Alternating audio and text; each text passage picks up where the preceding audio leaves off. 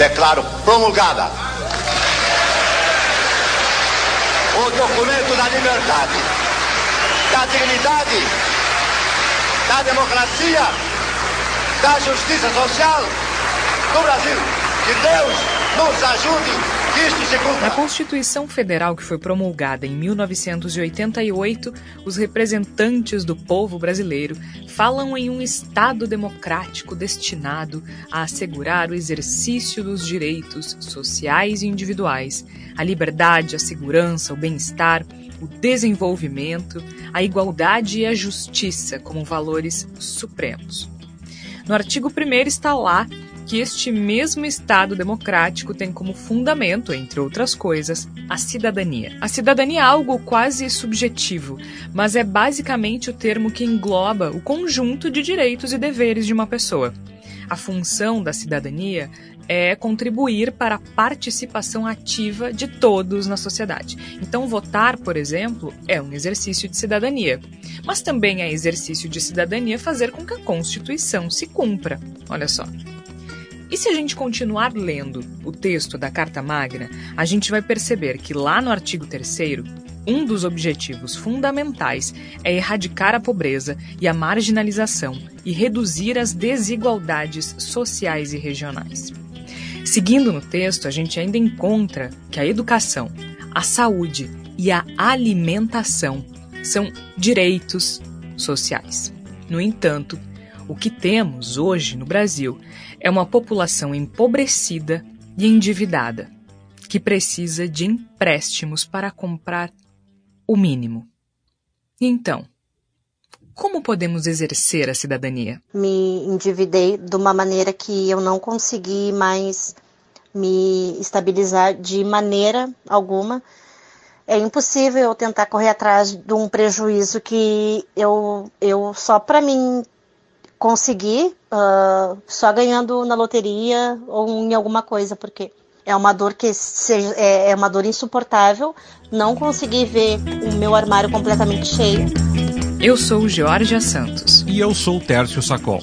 E esse é o Voz, o nosso canal de documentários. Episódio 8 Dignidade Consignada. Endividamento alcança recorde entre as mulheres. Em cada 100 lares no Brasil, 79 estão com dívidas a vencer. São contas como cheque pré-datado, cartão de crédito, carnê, consignado ou financiamento da casa, do carro. Entre as pessoas que ganham menos de 10 salários mínimos por mês, que são a grande maioria da população, esse número é maior, ele passa de 80%.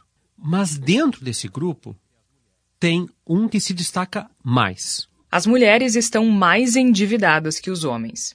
E as mulheres mais pobres estão mais endividadas do que as que têm maior renda. Os dados são da Pesquisa de Endividamento e Inadimplência do Consumidor da Confederação Nacional do Comércio e se referem a setembro de 2022. Só que a situação é preocupante não desde setembro nem de agosto, mas há muitos anos principalmente a partir do impacto da pandemia, perda de renda e do aumento desenfreado no preço de alimentos, gás e energia, que já citamos aqui no documentário Retrato da Miséria, de 2021.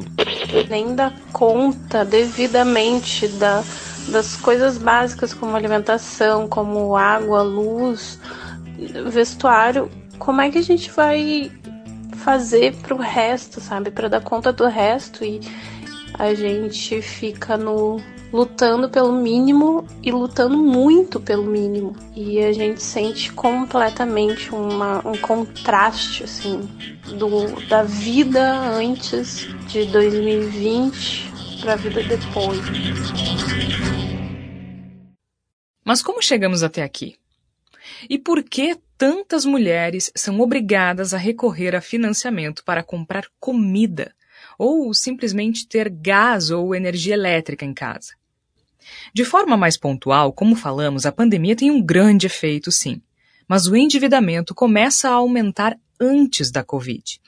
Acontece que, com a derrocada da economia, a renda da mulher no ano passado chegou ao pior nível desde 2017, segundo dados da Fundação Getúlio Vargas. Então, basicamente, o que tem acontecido é que a renda está caindo e os preços estão subindo. Para se ter uma ideia, apenas neste ano, o feijão carioca está 24% mais caro, a batata teve alta de 20% e o leite está 50% mais caro. Um litro de leite chegou a custar R$ 8,00 no supermercado. A Chayenne, que conversou conosco, notou que o que está mais caro é o básico. Azeite, carne, o leite, eh, a verdura, né? Tá mais caro. A Flávia Quadros tem 42 anos e é dona de casa. Foi a voz dela que a gente ouviu na abertura do episódio. E ela sentiu muito o aumento no preço de itens de necessidade básica. É quase que impossível a gente conseguir comprar quase todos os tipos de material de higiene, assim, de limpeza, que uh, o, o, preço ficou um absurdo.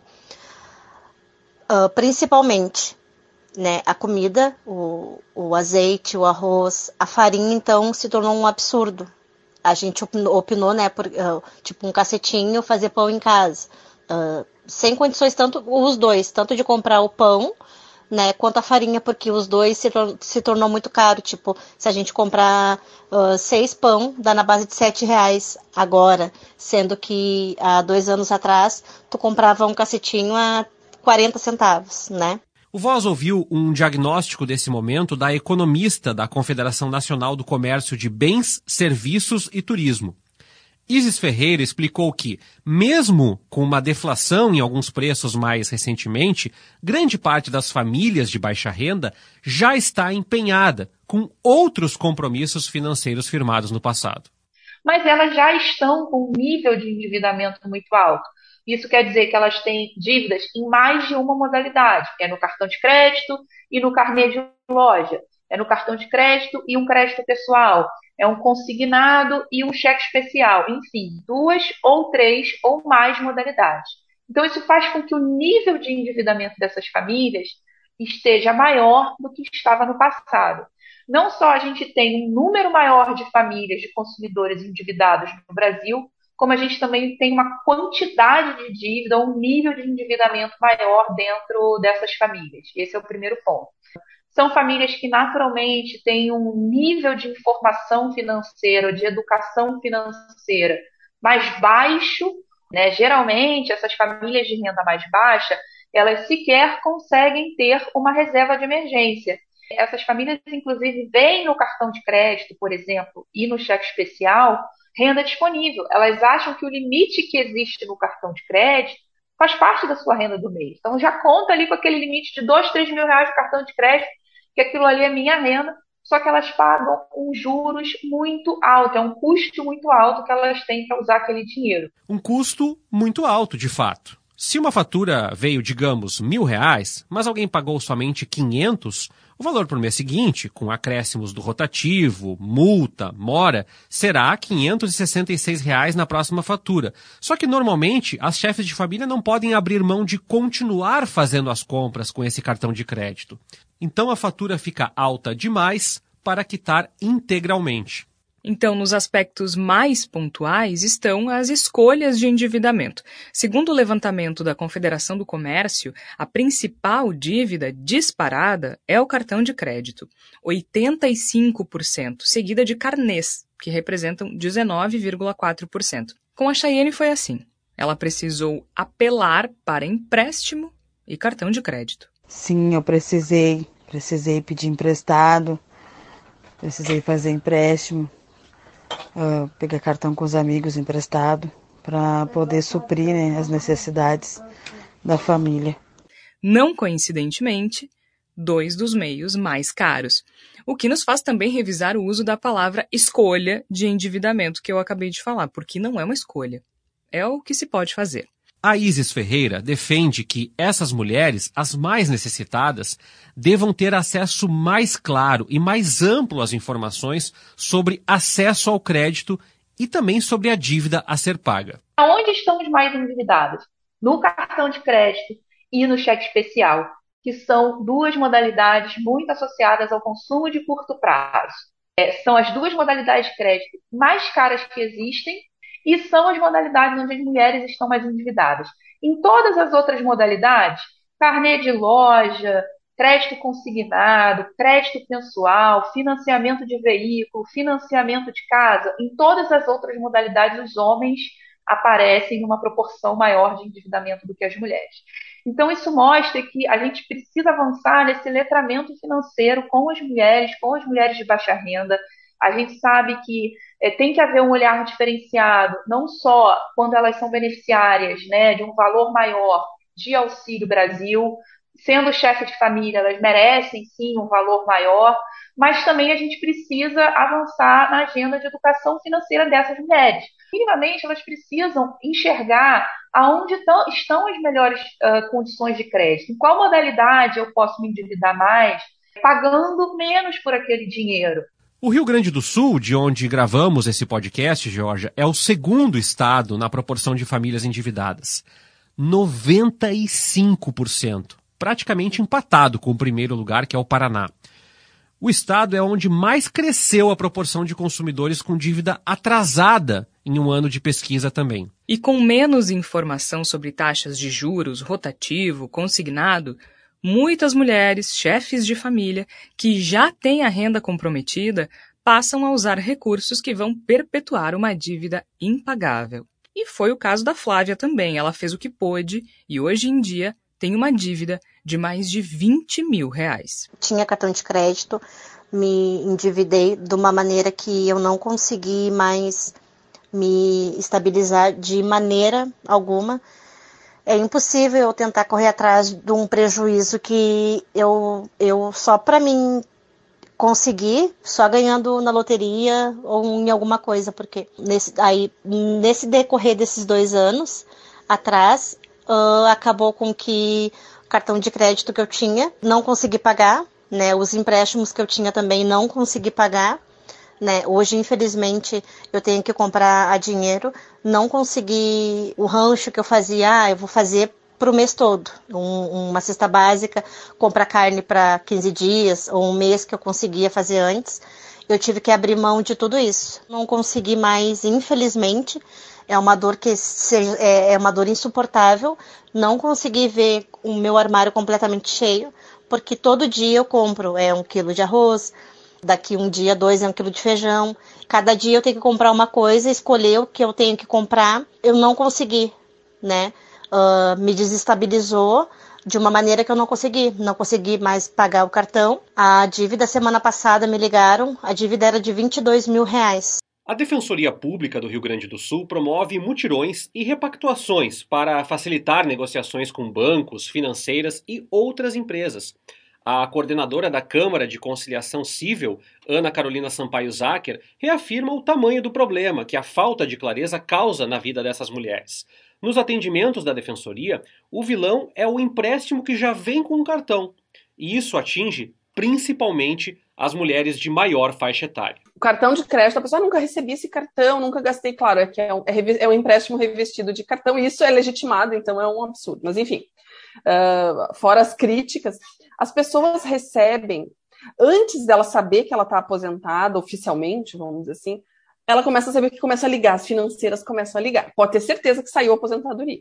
Então, essa pessoa recebe essa ligação, e as ligações são assim: uh, a, a, as financeiras não dizem necessariamente, olha, eu estou lhe oferecendo um empréstimo. Eles dizem assim: olha, dona Maria, tem um dinheiro que sobrou aqui para a senhora. Né? Nós te... Então, eles maquiam um pouco isso, e, a... e, bom, a pessoa está precisando de dinheiro, naturalmente, né? Aquilo parece muito tentador, a pessoa acaba concordando, ainda que não expressamente, e aquilo já é usado como uma anuência para fazer o tal do empréstimo. Veja todo o problema, meses de problema que a pessoa passa sem conseguir pagar as outras contas, porque o consignado tem um. O maior problema do consignado é que tu não pode deixar de pagar. Não é como um boleto, fala assim, ah, não vou pagar isso aqui, azar, vai virar uma dívida de, sei lá, 50 mil reais, mas azar, não me importa. Tudo bem, é direito teu né? vai sofrer as consequências, vai ter o nome negativado, não vai ter mais tudo certo. Mas o consignado não tem como fugir. Esse trabalho de orientação, conciliação e acolhimento promovido pela Defensoria Pública do Rio Grande do Sul é uma das iniciativas para minimizar essa situação. A gente vai falar mais sobre soluções a seguir. Até agora falamos de inflação, queda do poder de compra, perda de postos de trabalho e falta de letramento financeiro, que pode fazer, por exemplo, com que uma chefe de família opte por tomar dinheiro a juros que passam de 400% ao ano. Mas, bem além das causas de agora, há um outro problema, bem mais complexo. Mulheres são mais afetadas pelo desemprego e mulheres negras ainda mais afetadas que as brancas.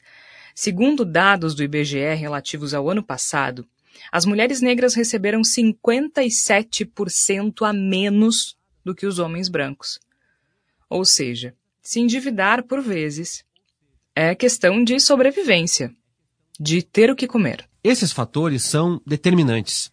Não há como discutir uma solução sem levar em conta toda a desigualdade que se construiu há centenas de anos no Brasil, como lembra a professora e pesquisadora do Centro de Estudos Sindicais e Economia do Trabalho da Unicamp, Marilane Teixeira. Então nós temos um problema estrutural, que essas diferenças salariais, que ela persistem, uh, inclusive a despeito de que em vários momentos nós tivemos uh, uh, uma capacidade, né, de incorporar mais pessoas no trabalho formal, de reduzir as desigualdades, mas é, as desigualdades de gênero, as desigualdades de raça, elas são, são persistentes, né? Por isso que a gente diz que elas são uh, estruturais. E, evidentemente, uh, uh, tem também esses componentes conjunturais, né? Que são esses momentos de crise, de crise econômica, de redução de, de políticas públicas por meio é, do controle dos gastos públicos, o que reduz né, a capacidade do Estado de oferecer é, infraestrutura social para a maior parte da população, principalmente as mulheres, que são obrigadas a, a ter que compatibilizar o trabalho em casa, né, o trabalho doméstico e de cuidados com o trabalho realizado fora da casa, o trabalho remunerado, e muitas vezes obriga, força elas a se inserirem em trabalhos muito precários, então, assim, nós temos hoje é, em torno de praticamente 30% uh, da população ocupada no Brasil, ela recebe até um salário mínimo. Agora, quando eu, olho esses dados para as mulheres, para as mulheres negras, isso ultrapassa os 40%. Então, é muito difícil imaginar que alguém, uh, uma pessoa, e especialmente uma pessoa que é responsável por uma família, por filhos, por outras pessoas, membros da família, consiga sobreviver com R$ 1.212, que é o salário mínimo hoje, atual, sem que não tenha que fazer, uh, usar o recurso, né? Do endividamento. Isso é praticamente impossível, né? Marilane, que é doutora em desenvolvimento social e econômico, acrescenta outro elemento importante. Existe um aspecto social do cuidado das famílias cada vez mais dependentes das chefes de família. Segundo o IPEA, só entre 2014 e 2019, 10 milhões de mulheres passaram a gerenciar a casa ao mesmo tempo em que 2 milhões e 800 mil homens deixaram de exercer essa função. Evidentemente, nós temos também uma sociedade em que cada vez mais a, a constituição da família, né, a família tradicional, ela está dando lugar a uma família muitas vezes estendida, é, com mulheres sozinhas, mulheres responsáveis unicamente pelo cuidado dos filhos, né? E também responsáveis muitas vezes por outros membros da família, um pai, uma mãe, uma irmã mais velha, sobrinhos. Isso é muito comum, principalmente nas comunidades, né? Sobre as mulheres recai uma maior responsabilidade, porque quando a mulher é responsável, quando ela é a única renda né, da, da, da família, ela tem que, evidentemente, é, buscar mecanismos, né, formas de conseguir lidar com, a, a, com o cuidado, com o sustento e, ao mesmo tempo, dependendo de uma renda, muitas vezes, um trabalho precário, né? Um trabalho por conta própria, trabalhando como diarista. Uh, a maior parte dessas mulheres, inclusive, não tem vínculos de trabalho com direitos, proteção social, muito menos contribuir com a INSS, né? E, e, me parece assim que tem uma base, claro, uh, tem uma questão cultural, mas tem uma base material que é muito, muito objetiva. É, as mulheres são as principais responsáveis pelo trabalho reprodutivo, pelo trabalho do cuidado, dos afazeres domésticos. Quando falamos de autoendividamento, é comum que a primeira recomendação seja a de indicar ou não gastar mais do que se arrecada. Mas e quando o que se arrecada com salário ou auxílio não paga nem o essencial? Não tem como discutir educação financeira descolado de pensar políticas públicas, como cita a professora da Unicamp, Marilane Teixeira. Primeiro é isentar é, da cesta básica de alimentos tributos. Isso já reduz bastante o acesso aos alimentos de forma mais barata. Acho que uh, isentar luz, água, é, o, o, vamos dizer, o, o básico né, da, uh, da população de baixa renda, elevar o salário mínimo imediatamente. Isso deveria ser uma política já para os primeiros dias de governo do próximo, próximo ano, próximo governo. Elevar o salário mínimo, conceder um aumento real no salário mínimo, porque isso não ocorre desde 2015, 2016, tá? E elevar o valor do salário mínimo num patamar em que possa ser possível uh, sobreviver frente a esse processo, essa escalada acelerada dos preços dos alimentos. Renegociar as dívidas, reduzir essas taxas de juros. Enquanto as políticas públicas não chegam ou estão em debate, há soluções paliativas. O que a gente tem é, sugerido muito quando a gente considera que estamos em um país que não pensa políticas públicas para atender essa população, o que significa que realmente essa mulher ela vai ter que é, buscar caminhos próprios né, para sobrevivência e uma, uh, uma alternativa que tem sido bastante divulgada, enfim, e que eu sugiro sempre é que essas pessoas elas possam se juntar a outras. A compra, por exemplo, no mercado, a gente sabe que houve aí um aumento de quase 12% né, da inflação nos últimos 12 meses, considerando mesmo a cesta básica de alimentos fazer compra em, em grupos, juntar duas ou três pessoas ali que sejam uh, vizinhas ou amigas ou parentes, para que possam fazer uma compra é, atacado mesmo.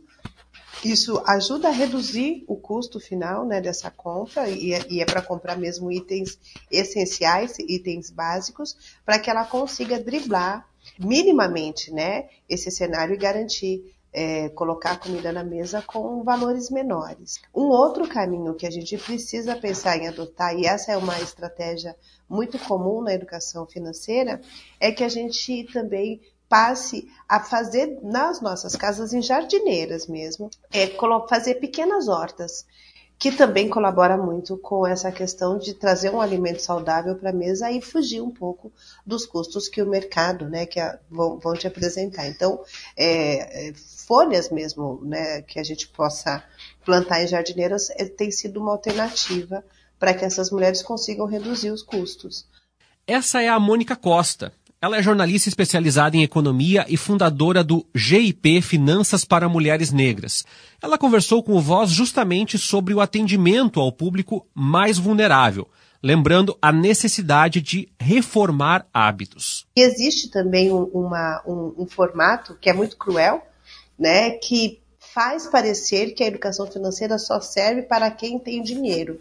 E a gente precisa entender que a educação financeira ela precisa estar no nosso dia a dia, especialmente para esse público que tem acesso a menores valores, né? A recursos muito menores. Então, no momento da dívida, realmente é muito difícil que essa mulher consiga pensar em alternativas para guardar dinheiro. Mas eu sempre sugiro que as pessoas tenham isso em mente e que comecem a estabelecer isso como um hábito, como uma prática.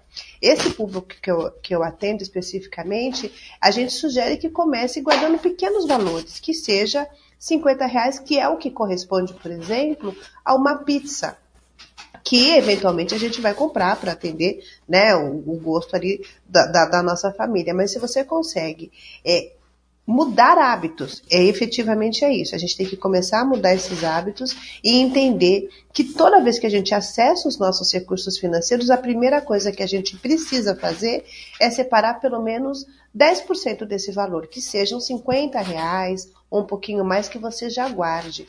Porque a gente precisa ter a reserva financeira como uma estratégia de proteção, efetivamente. A gente vive em um país em que as taxas de juros dos empréstimos são extremamente altas.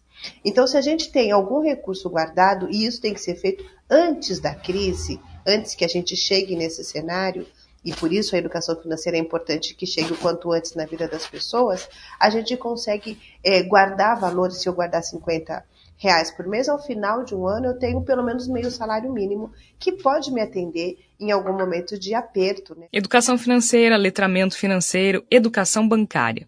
São vários conceitos que têm um objetivo semelhante: a cidadania financeira, que envolve direitos e deveres, para que as pessoas possam conhecer e gerenciar os recursos que têm. Dezenas de organizações não governamentais, universidades e iniciativas de diferentes empresas promovem campanhas de conscientização, vídeos, atendimentos ou orientações Brasil afora.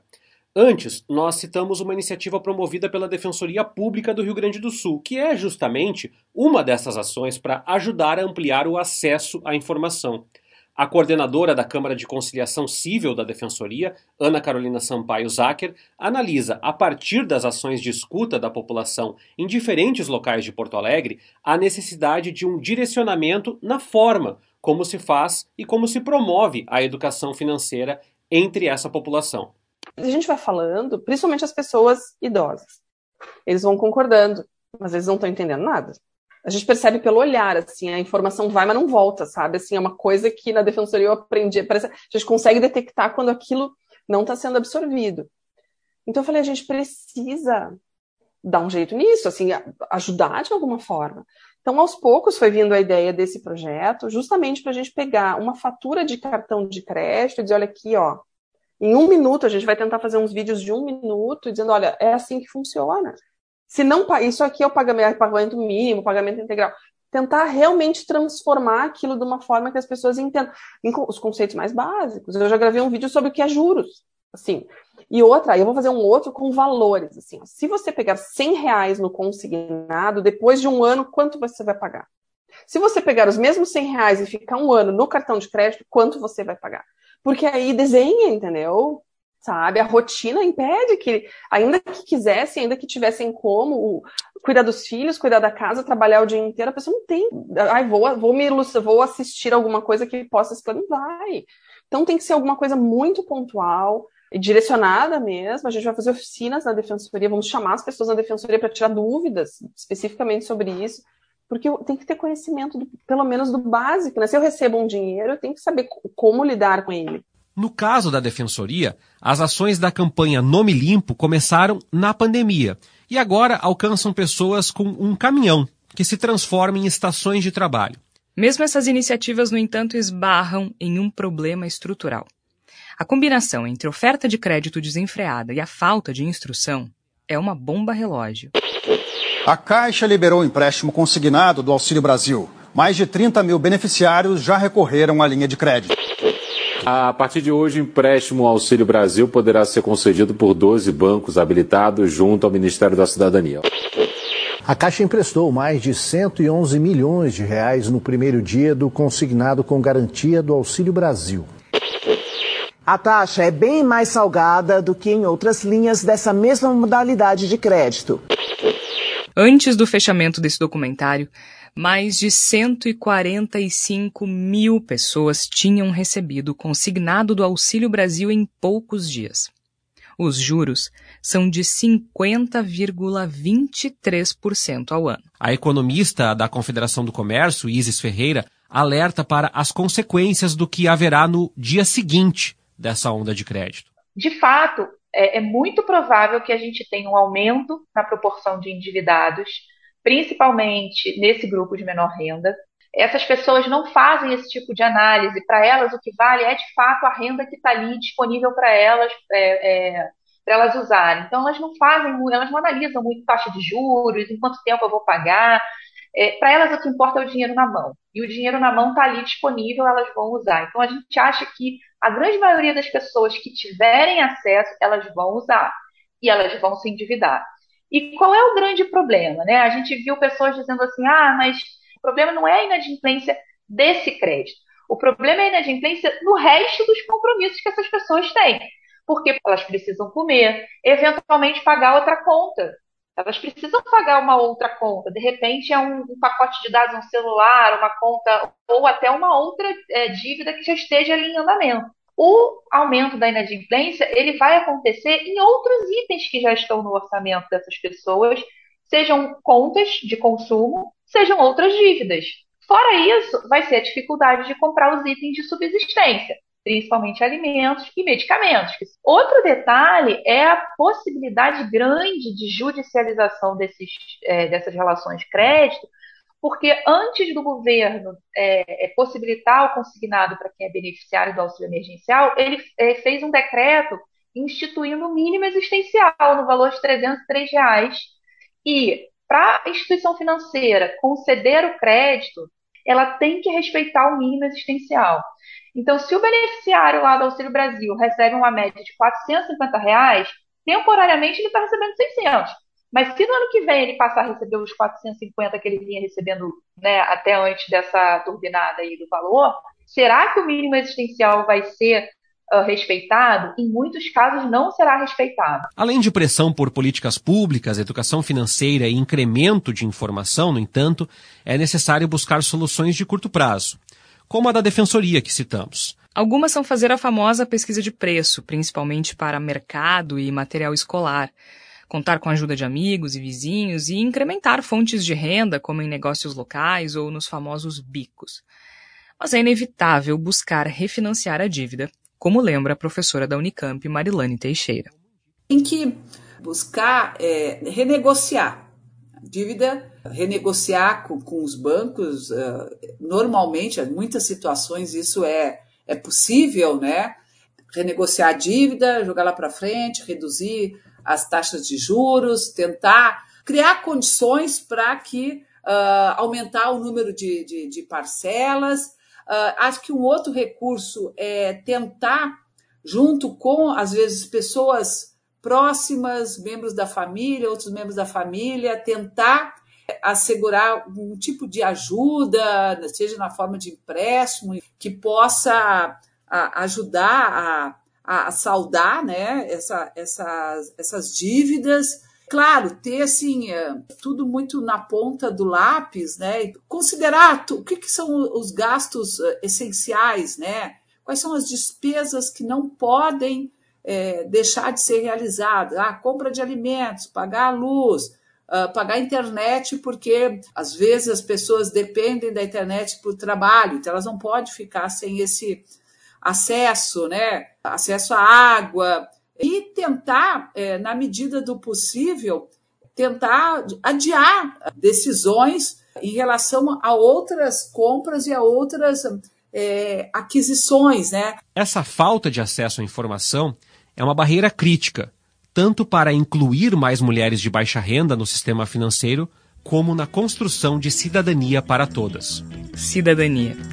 Esse conceito de cidadania ele é trazido para a vida dos brasileiros justamente com a Constituição de 88, como falamos na abertura do episódio.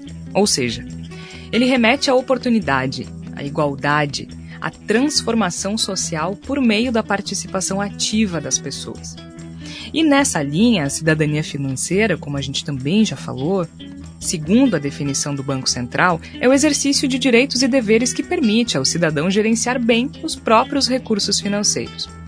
Mas em um país como o Brasil, tão desigual, é muito complexo falar em cidadania ou cidadania financeira, porque milhões de pessoas não têm um salário digno, vivem em insegurança alimentar e não têm moradia. Muitas pessoas não têm nem como comprar gás e acabam na ala de queimados de hospitais por usar álcool para cozinhar. Então, se a função de cidadania é fazer com que as pessoas contribuam para a construção de uma sociedade mais inclusiva, e a função da cidadania financeira é fazer com que as pessoas administrem o próprio dinheiro de maneira consciente, planejando e poupando, as pessoas precisam ter o mínimo. Uh, infelizmente, a expectativa para o futuro é uma coisa que é bem complicada e desanima, desanima a gente, sabe? A gente não tem expectativa.